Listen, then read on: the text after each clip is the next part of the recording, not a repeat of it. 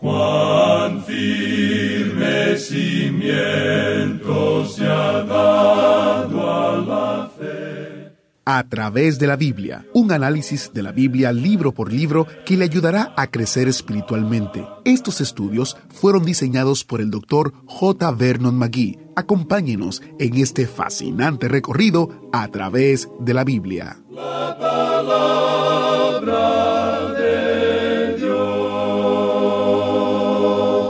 Los capítulos 22 al 25 del libro de Números nos dan el relato de Balaam, uno de los hombres malos de la Biblia, pícaro de revelación, bribón de escritura, villano del volumen. Bienvenido a través de la Biblia, el programa en el cual conocemos a Dios en su palabra. Soy su anfitrión, Heiel Ortiz. Sin duda, Balaam era un tipo extraño, era un profeta pagano con poderes mágicos, específicamente llamado adivino en Josué capítulo 13 versículo 22. Recibió las dádivas de adivinación, confesó que empleaba estos métodos. Balaam dio cuatro de las profecías más extraordinarias en cuanto a Israel que se encuentran en las Escrituras. Muchas personas cuando leen estos capítulos en números que hablan acerca de Balaam no hacen mucho caso porque deciden que es un personaje desagradable e indigno y no merece una mayor consideración. Pero no debemos hacer eso. Incluso antes de que termines el Antiguo Testamento, Miqueas nos dice que debemos recordarlo. Nunca podemos ignorarlo porque es una gran lección para el pueblo de Dios. Y lo interesante es que se dice más en las escrituras de Balaam que lo que se dice de María, la madre de Jesús. La palabra de Dios da énfasis a Balaam, así que nosotros también deberíamos hacerlo. En ese sentido, si quieres profundizar un poco más en tu estudio de este interesante personaje, te invito a que descargues de manera gratuita el librito titulado Balaam, profeta con fines de lucro. Está en a través de la biblia.org barra libritos. El librito, escrito por el Dr. Magui, prueba el pensar del personaje sombrío Balaam, exponiendo la avaricia que había avaricia que puede estar acechando en nuestros propios corazones. Aproveche esta descarga hoy. Ahora vamos a orar para iniciar nuestro estudio. Padre Celestial, gracias por darnos ejemplos en tu palabra de cómo no debemos actuar y cómo sí debemos actuar. Te pedimos que tu Espíritu Santo hable a nuestros corazones y nos muestre cuál es el deseo de tu voluntad. En el nombre de Jesús oramos. Amén. Ahora iniciamos nuestro recorrido bíblico de hoy con las enseñanzas del Dr. Magui en la voz de nuestro hermano Samuel Montoya. Continuando nuestro estudio en el libro de números, llegamos hoy al capítulo 23. En este capítulo encontramos el error de Balaam, que es un desconocimiento de la justicia de Dios. En realidad, el capítulo 23 es la continuación del capítulo 22. Como lo dijimos en nuestro programa anterior, esta sección comprendida entre los capítulos 22 al 25 de Números nos presentan la historia de Balaam. Y aquí en el capítulo 23 encontramos una escena impresionante. Balaam se sale con la suya y viene ahora donde el rey Balac. Balac lleva a Balaam a la cumbre de un monte para que desde allí pueda ver el campamento de Israel. El hecho es que a Balac no le gusta o no le satisface ninguna de las profecías de Balaam, de modo que le lleva a otros montes para que vea los cuatro lados del campamento. La historia de la primera caminata que Balac y Balaam hacen juntos comienza con el último versículo, el versículo 41 del capítulo anterior. Así que vamos a leer desde allí hasta el versículo 6 del capítulo 23 de Números. El día siguiente, Balac tomó a Balaam y lo hizo subir a Bamot Baal, y desde allí vio a los más cercanos del pueblo. Y Balaam dijo a Balac, Edifícame aquí siete altares, y prepárame aquí siete becerros y siete carneros. Balac hizo como le dijo Balaam, y ofrecieron Balac y Balaam un becerro y un carnero en cada altar. Y Balaam dijo a Balac, Ponte junto a tu holocausto, y yo iré. Quizá Jehová me vendrá al encuentro, y cualquiera cosa que me mostrare te avisaré y se fue a un monte descubierto. Y vino Dios al encuentro de Balaam, y éste le dijo, Siete altares he ordenado, y en cada altar he ofrecido un becerro y un carnero. Y Jehová puso palabra en la boca de Balaam y le dijo, Vuelve a Balac y dile así. Y volvió a él, y he aquí estaba él junto a su holocausto, él y todos los príncipes de Moab.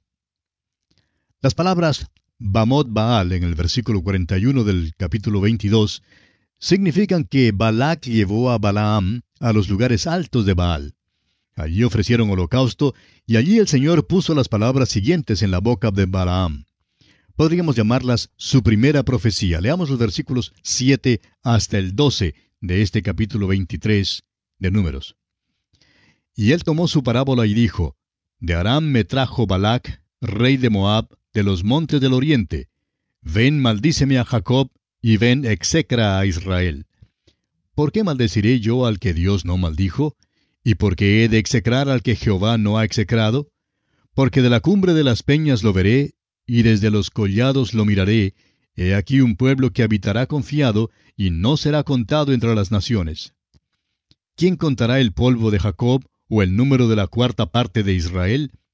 Muera yo la muerte de los rectos, y mi postrimería sea como la suya. Entonces Balac dijo a Balaam, ¿Qué me has hecho? Te he traído para que maldigas a mis enemigos, y he aquí has proferido bendiciones. Y respondió y dijo, ¿No cuidaré de decir lo que Jehová ponga en mi boca? Esta es en realidad una profecía extraordinaria en cuanto al pueblo de Israel. Pero esto no era lo que Balac quería que Balaam dijera. Y creemos que Balac se sintió muy disgustado con esta profecía, de modo que llevó a Balaam a otro monte para que mirara desde otro punto a los israelitas acampados en el valle. Leamos los versículos 13 al 17 de este capítulo 23 de Números. Y dijo Balac, Te ruego que vengas conmigo a otro lugar desde el cual los veas.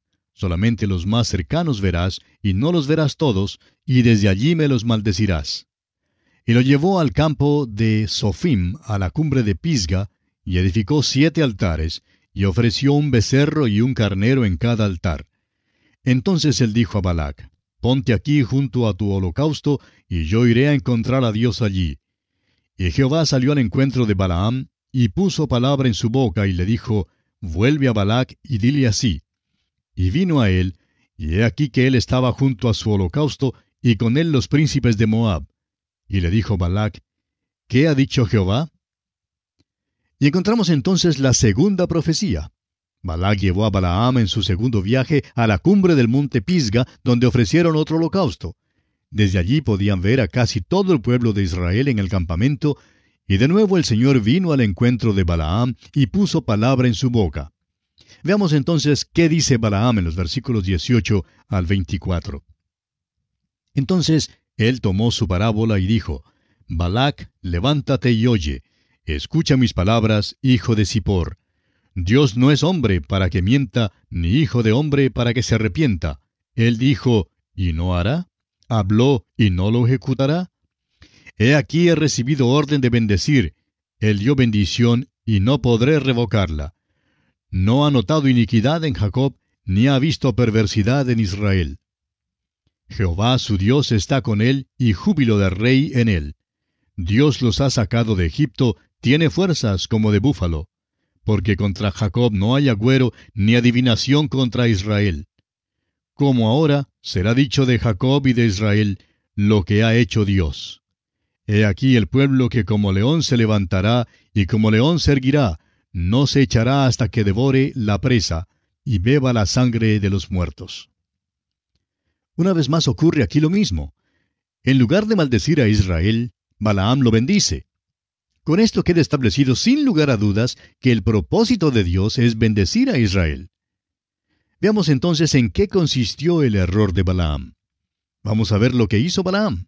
Empleó su propia razón y lógica y llegó a la conclusión de que Dios iba a condenar a Israel. Balaam sabía que había maldad en el campamento, el pecado se dejaba ver. El pueblo de Israel había fracasado miserablemente. Acabamos de ver el incidente de la serpiente de bronce y cómo los israelitas confesaron que habían pecado. Por tanto, Balaam llega a esta conclusión natural diciendo, Dios va a juzgar a Israel a causa de sus pecados. El hombre natural, amigo oyente, siempre emplea esta misma lógica. Siempre concluye que Dios va a juzgar a Israel a causa de su pecado y que Dios va a juzgar irremediablemente al pecador individual. Tantas veces escuchamos esta pregunta. ¿Cómo es posible que Dios llamara a David un varón conforme a su corazón? Amigo oyente, no hay ninguna respuesta a esta pregunta. Hay una justicia que es mucho más elevada que la justicia humana, y es la justicia de Cristo. ¿Qué pues diremos a esto? nos dice el apóstol Pablo escribiendo en su carta a los Romanos capítulo 8 versículos 31 al 34. ¿Qué pues diremos a esto? Si Dios es por nosotros, ¿quién contra nosotros? El que no escatimó ni a su propio Hijo, sino que lo entregó por todos nosotros, ¿cómo no nos dará también con él todas las cosas? ¿Quién acusará a los escogidos de Dios? Dios es el que justifica. ¿Quién es el que condenará? Cristo es el que murió, más aún el que también resucitó, el que además está a la diestra de Dios, el que también intercede por nosotros. Amigo oyente, Dios no juzga al pecador porque el pecador ya ha sido juzgado en Cristo Jesús cuando viene a Dios por medio de su fe en Cristo. Pero el mundo simplemente no comprende eso, y Balaam tampoco pudo comprenderlo. Él creía que Dios ciertamente condenaría a Israel. Calculó que si de todos modos Dios iba a juzgar a Israel, no sería nada malo que él se aprovechara de las dádivas del rey Balac. Creía que Dios condenaría a Israel y que él recibiría una buena recompensa a consecuencia de eso. Pero Balaam no comprendió la justicia de Dios, no comprendió que el pecador que cree, así como el pueblo de Israel, no puede pasar bajo el juicio y la condenación de Dios. Cuando el creyente peca, pasa bajo la mano disciplinaria de Dios, pero no bajo la condenación de Dios. Vemos una vez más que Balac no está satisfecho. Lleva a Balaam a la cumbre del monte Peor para dar otra mirada a Israel. Y vemos que también hacen ofrenda allí en Peor. Leamos los versículos 25 hasta el 30 de este capítulo 23 de Números. Entonces Balac dijo a Balaam, Ya que no lo maldices, tampoco lo bendigas. Balaam respondió y dijo a Balac, ¿No te he dicho que todo lo que Jehová me diga, eso tengo que hacer? Y dijo Balac a Balaam, Te ruego que vengas, te llevaré a otro lugar, por ventura parecerá bien a Dios que desde allí me lo maldigas. Y Balac llevó a Balaam a la cumbre de Peor, que mira hacia el desierto. Entonces Balaam dijo a Balac, Edifícame aquí siete altares, y prepárame aquí siete becerros y siete carneros. Y Balac hizo como Balaam le dijo, y ofreció un becerro y un carnero en cada altar. Como usted ve, amigo oyente, este rey Balac es muy insistente y desea llevar a cabo su propósito a toda costa. Y llegamos ahora al capítulo 24 de Números. En este capítulo tenemos la tercera y cuarta de las profecías de Balaam. La historia acerca de Balaam y el rey Balac continúa sin interrupción desde el capítulo anterior y tal como ya lo hemos mencionado, esta historia abarca los capítulos 22 al 25 de este libro de números. Tenemos entonces ahora la tercera profecía. Leamos los primeros dos versículos de este capítulo 24 de números. Cuando vio Balaam que parecía bien a Jehová que él bendijese a Israel, no fue como la primera y la segunda vez en busca de agüero, sino que puso su rostro hacia el desierto. Y alzando sus ojos, vio a Israel alojado por sus tribus, y el Espíritu de Dios vino sobre él. Aquí hay algo que nos llena de asombro, amigo oyente. El Espíritu de Dios vino sobre este hombre, y escuche usted su profecía. Leamos los versículos 3 hasta el 9 de Números capítulo 24. Entonces tomó su parábola y dijo, Dijo Balaam, hijo de Beor, y dijo el varón de ojos abiertos, Dijo el que oyó los dichos de Dios, el que vio la visión del Omnipotente, caído pero abiertos los ojos. Cuán hermosas son tus tiendas, oh Jacob, tus habitaciones, oh Israel. Como arroyos están extendidas, como huertos junto al río, como aloes plantados por Jehová, como cedros junto a las aguas. De sus manos destilarán aguas, y su descendencia será en muchas aguas. Enaltecerá su rey más que Agag, y su reino será engrandecido. Dios lo sacó de Egipto, tiene fuerzas como de búfalo, devorará a las naciones enemigas, desmenuzará sus huesos y las traspasará con sus saetas. Se encorvará para echarse como león, y como leona, ¿quién lo despertará? benditos los que te bendijeren, y malditos los que te maldijeren. Había pecado en el campamento de Israel, pero Dios había arreglado ese asunto. Había levantado la serpiente de bronce, de modo que los pecados del pueblo de Israel ya habían sido perdonados. Dios no permitiría entonces que nadie, ni mucho menos alguien de afuera, lanzara una acusación contra su pueblo. Lo único que puede hacer entonces Balaam es bendecirlos y alabarlos. Y así también ocurre hoy en día, amigo oyente, con los creyentes en Cristo Jesús. Ninguno de afuera, ni aun Satanás, puede lanzar acusación alguna contra los elegidos de Dios. El apóstol Pablo nos dice en su carta a los Romanos capítulo 8, ¿quién acusará a los escogidos de Dios? Si Dios es por nosotros, ¿quién contra nosotros? ¿Qué vamos a decir a estas cosas, amigo oyente? ¿Qué podemos decir? No tenemos nada que decir en realidad. Simplemente podemos exclamar Aleluya, pues Dios es el que justifica. Entonces, ¿quién acusará a los escogidos de Dios? Nadie. Dios ya los ha declarado justos. Ya todo se ha hecho. Él lo hizo todo. ¿Qué profecías más maravillosas son estas? Y llegamos así a la cuarta profecía. Balac está enojado, pero Balaam le recuerda que él no puede profetizar nada, sino solamente el mandamiento del Señor. Leamos entonces los versículos 10 al 14 de este capítulo 24 de Números. Entonces se encendió la ira de Balac contra Balaam, y batiendo sus manos le dijo, Para maldecir a mis enemigos te he llamado, y he aquí los has bendecido ya tres veces.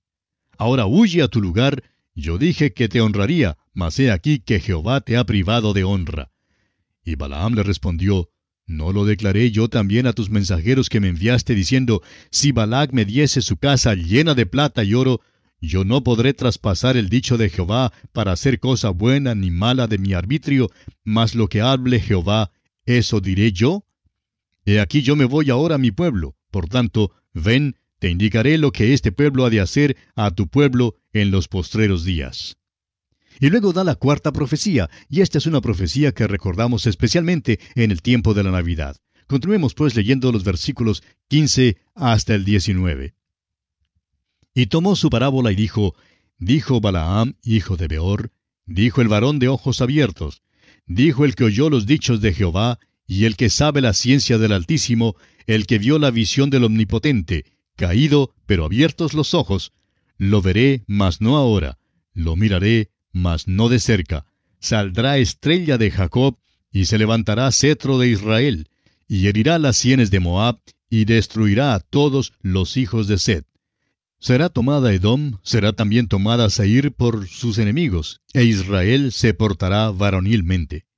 De Jacob saldrá el dominador, y destruirá lo que quedare de la ciudad. ¿Se ha detenido usted alguna vez para preguntarse, amigo oyente, dónde los magos aprendieron que debían buscar una estrella? ¿Cómo asociaban ellos una estrella en el cielo con un rey nacido en Israel? ¿Por qué harían un viaje tan largo? Es un hecho que estos sabios vinieron de muchos lugares y no creemos que había solamente tres reyes magos. Creemos que en realidad los que vinieron eran más cerca de los trescientos que de tres. Bueno, es que conocían la profecía de Balaam. Fue dada en su tierra, y así sabían que una estrella saldría de Jacob y un cetro de Israel. Por eso mismo vinieron hasta Jerusalén preguntando dónde había nacido el rey de los judíos. Habían visto su estrella en el oriente y habían venido para adorarle. Esa fue la manera más natural y normal de obrar para ellos. Parece que ya habían estado buscando esa estrella en aquellos tiempos, porque cuando lleguemos a nuestro estudio del libro de Daniel, veremos que Daniel aclara el tiempo en que la estrella aparecería. Por tanto, estos magos conocían la profecía de Balaam, y probablemente conocían también la profecía de Daniel. Esta es una profecía extraordinaria, amigo oyente. Pero todavía no hemos terminado con Balaam. Hay más cosas que debemos decir en cuanto a él.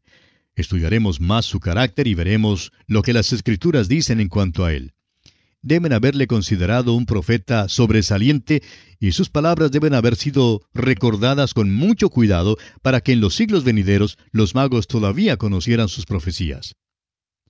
Ahora vemos que Balaam profetiza en cuanto a las naciones alrededor de Israel, y esto por supuesto tampoco satisfizo al rey Balac. Leamos el versículo 20 del capítulo 24 de Números. Y viendo a Amalek, tomó su parábola y dijo, Amalek, cabeza de naciones, mas al fin perecerá para siempre. Esta profecía, pues, es acerca de Amalek. Ahora los versículos 21 al 24 dicen, Y viendo al ceneo, tomó su parábola y dijo, Fuerte es tu habitación, pon en la peña tu nido, porque el ceneo será echado cuando Asiria te llevará cautivo. Tomó su parábola otra vez y dijo, Ay, ¿quién vivirá cuando hiciere Dios estas cosas? Vendrán naves de la costa de Kitim, y afligirán a Asiria, afligirán también a Eber, mas él también perecerá para siempre. Estas pues son las profecías en cuanto a las naciones alrededor de Israel. Leamos ahora el versículo 25. Entonces se levantó Balaam y se fue y volvió a su lugar, y también Balac se fue por su camino. Esta es una declaración bastante extraña en cuanto a Balaam. Se levantó y se fue y volvió a su lugar. Hay solo otro hombre en las Escrituras de quien se dice que se fue a su propio lugar, y ese hombre fue Judas. Las Escrituras parecen guardar bastante silencio sobre el resto de la vida de Balaam. Lo único que sabemos es que, según el capítulo 31 de Números, versículo 8, a Balaam lo mataron en una batalla con los reyes de Madián. Allí dice, también a Balaam, hijo de Beor, mataron a espada. Mataron pues a Balaam, quien como Judas se fue a su propio lugar. Y con esto concluimos nuestro estudio del capítulo 24 de Números. Nos detendremos aquí por esta ocasión porque nuestro tiempo ha tocado ya a su fin. En el próximo programa, Dios mediante, comenzaremos nuestro estudio del capítulo 25 de Números, donde encontraremos la doctrina de Balaam. Le invitamos pues a acompañarnos durante nuestro recorrido por el capítulo 25 de Números. Será pues hasta nuestro próximo estudio, que el Señor le bendiga ricamente. Muchas gracias al maestro Samuel Montoya por este interesantísimo estudio. Y quiero recordarles la descarga especial que tenemos durante este mes, escrito por el Dr. Magui. Este librito titulado Cuando Dios se hizo hombre presenta a Jesucristo, creador y sustentador del universo, que salió de la eternidad para ser nuestro Salvador y dejó las huellas dactilares de la Trinidad en todas partes. Es una exposición de los versículos claves de Juan capítulo 1. Usted puede encontrar esa descarga en a través de la Biblia.org barra especial. En nuestro estudio de mañana, Samuel Montoya nos dará alguna instrucción perpicaz en cuanto a cómo manejar el conflicto dentro de un cuerpo, ya sea una iglesia o un equipo o una familia. Nuestro texto será Números capítulos del 25 al 27. La palabra de Dios nos dice que la palabra de Cristo more en abundancia en nosotros, Colosenses 3:16, es decir, que las escrituras llenen su mente y sus pensamientos. Para aprovechar al máximo nuestro estudio bíblico juntos, pase unos minutos en la palabra de Dios antes de escuchar cada estudio. Lea y medite en el pasaje de las escrituras de ese día. Deje que sature sus pensamientos. Y una vez hecho esto, es probable que descubra más cuando más tarde estudie ese pasaje en el siguiente programa. Soy Heiel Ortiz y si Dios lo permite estaré aquí mañana guardándole su asiento especial en el autobús bíblico.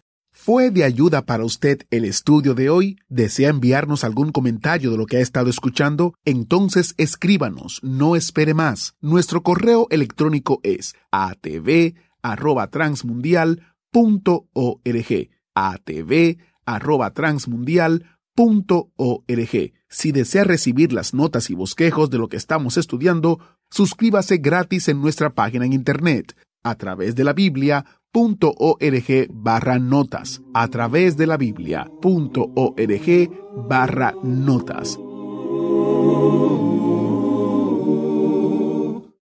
También puede escribirnos a través de la Biblia, apartado 2805, Miami, Florida 33265, Estados Unidos. A través de la Biblia, apartado 2805, Miami, Florida 33265, Estados Unidos.